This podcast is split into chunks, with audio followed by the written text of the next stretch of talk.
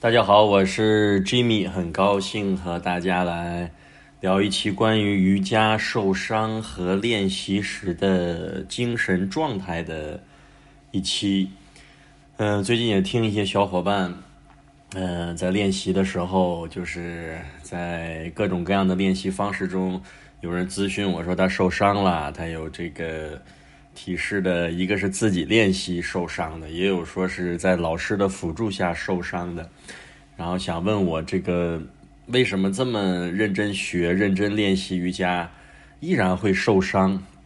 那我就聊一下这个瑜伽练习受伤的这一个问题。我觉得他能问到我，我觉得他首先他是一个好同学。想一个问题，就是瑜伽练习。你曾经受过伤这件事儿丢人吗？就是他说：“哎呀，我是不是这么笨呐？我学不会呀？我怎么就别人都不受伤，我怎么就受伤？”先说他来问我这个问题，我觉得他肯定是一个好好练习瑜伽的人，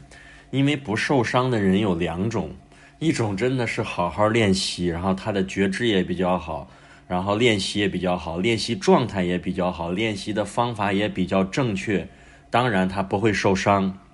第二一个，其实不受伤的瑜伽练习中，大部分不受伤的原因是第二类，而不是刚才我说的第一类。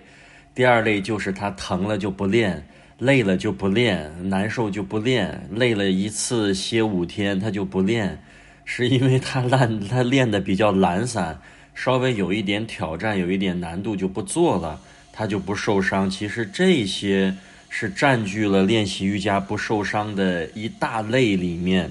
所以你反过来说，你受伤了，那说明你肯定是好好练的那一类，只是你可能练习方式有一些问题需要调整。我觉得不至于丢人，或者说我不至于在这个练习中让自己就特别颓废、特别沮丧。我觉得这个想法肯定是多余的。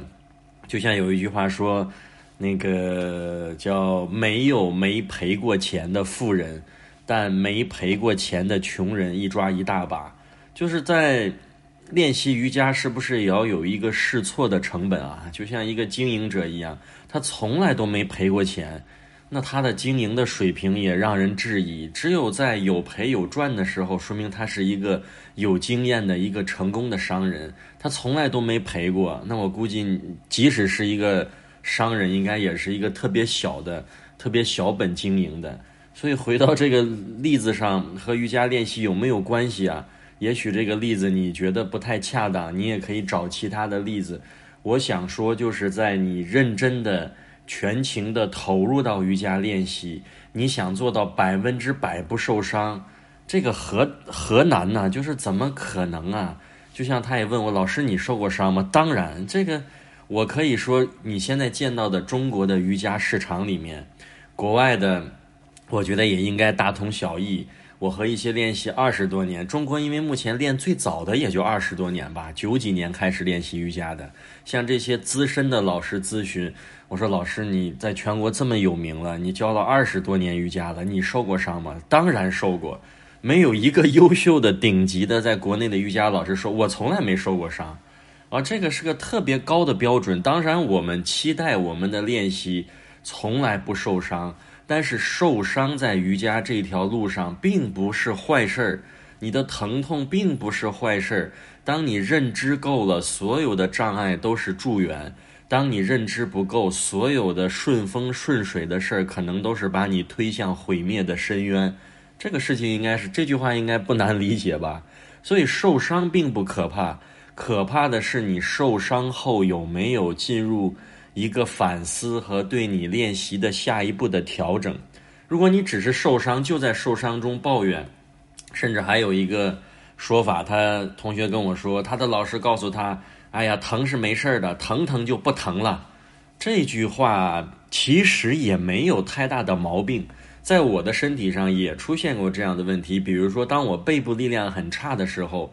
我每次练完后弯，我都会背痛，甚至有时候觉得这个痛，我都不好分辨是正常的那种肌肉的酸痛，还是有点受伤的撕裂痛。但是确实存在练着练着就不疼了这种现象，但不代表所有的问题都能套到这一个万能公式里面。不是所有的练习疼疼就不疼了，前提是你的练习要正确。如果你不知道正确的话，老师这么说，你也可以先这么练着。但总有一天，比如说这个疼痛持续了十天以上、二十天以上，已经到一个月了，疼疼疼，你还是依然疼疼疼，那我觉得你应该有这个跳离出来和这种。把自己拔出来去看待你的受伤的和疼痛的这一个问题，大概如果你都疼了二三十天的话，你的练习应该是出现了比较明显的错误，应该调整。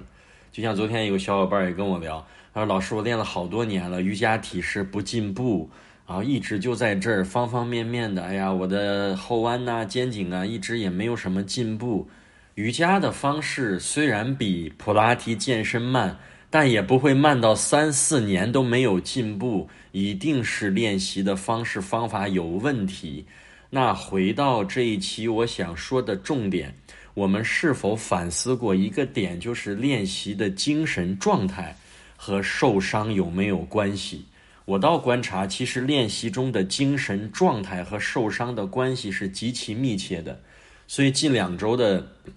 嗯，工作室的练习。我对小伙伴的精神状态要求是比较高一点的，也就是大家说的好像有点严格。就像练功，古代练功，头若悬丝，手若浮萍，脚若踏空。你练习就要进入练习的状态。其实这个练习的状态不只是让我们看上去练习很认真，练上去很有精气神儿，我好像很努力、很刻苦。实际上，你在一个好的精神状态下。你会避免绝大多数的受伤。你是否想过这二者之间的关系？就像这个人在一个很精神饱满的状态，他对所有的事物的反应和觉知都是迅速而敏锐的。就像有时候车开快了不一定危险。你看，有时候你在快速路上左插右插并道，你在开车快的时候，你的精神也进入了，就是你的精神和这件事儿同时进入到状态的时候。你可能这次开车还很安全，最容易出现交通事故的时候，还真不一定是你车速特别高的时候，而是你涣散，你精神的涣散，你看手机了，你走神儿了，咣当抹一下，咣当撞一下，下雾天追尾，今天也下大雾，开车一定要注意安全，是不是？像这种情况下，你精神的状态和受伤的关系，是我这一期想好好。拎出来让大家想一想这个问题：如果你的精神状态很饱满，你是否在练习中受伤的可能性会大大的降低？所以说，在练习的时候，我们 刚才说了，好好练习的这一类同学确实容易受伤，但好好练习也要想一想，你在好好练习里面有没有真的做到好好练习？见过很多人啊，每天早晨坚嗯坚持晨练，但是他起来的时候就是懒散的，垫子铺开了，哎呀，就像打卡完成工作，六点闹铃一响，或者五点，甚至有人四点都起来，垫子铺开，眼睛半闭半睁，站到瑜伽垫的前端，一个吸气手向上，一个拜日就能做他做了两三分钟的感觉，这种状态其实是很容易受伤的。而且他还会周而复始的用这样的方式去面对晨练，那效果就会大打折扣。因为你在练习的过程中，你的精神就是很散乱的，为了完成练习而练习，你不但是受伤的可能性上上升，你练习的效果也肯定会明显的一个下降，甚至会很甚微。也就是练了三四年都没什么进步。有时候你的练习的这三四年都是精神状态过于松懈的一种状态，练习的人为多。然后在练习中，如果精神状态好，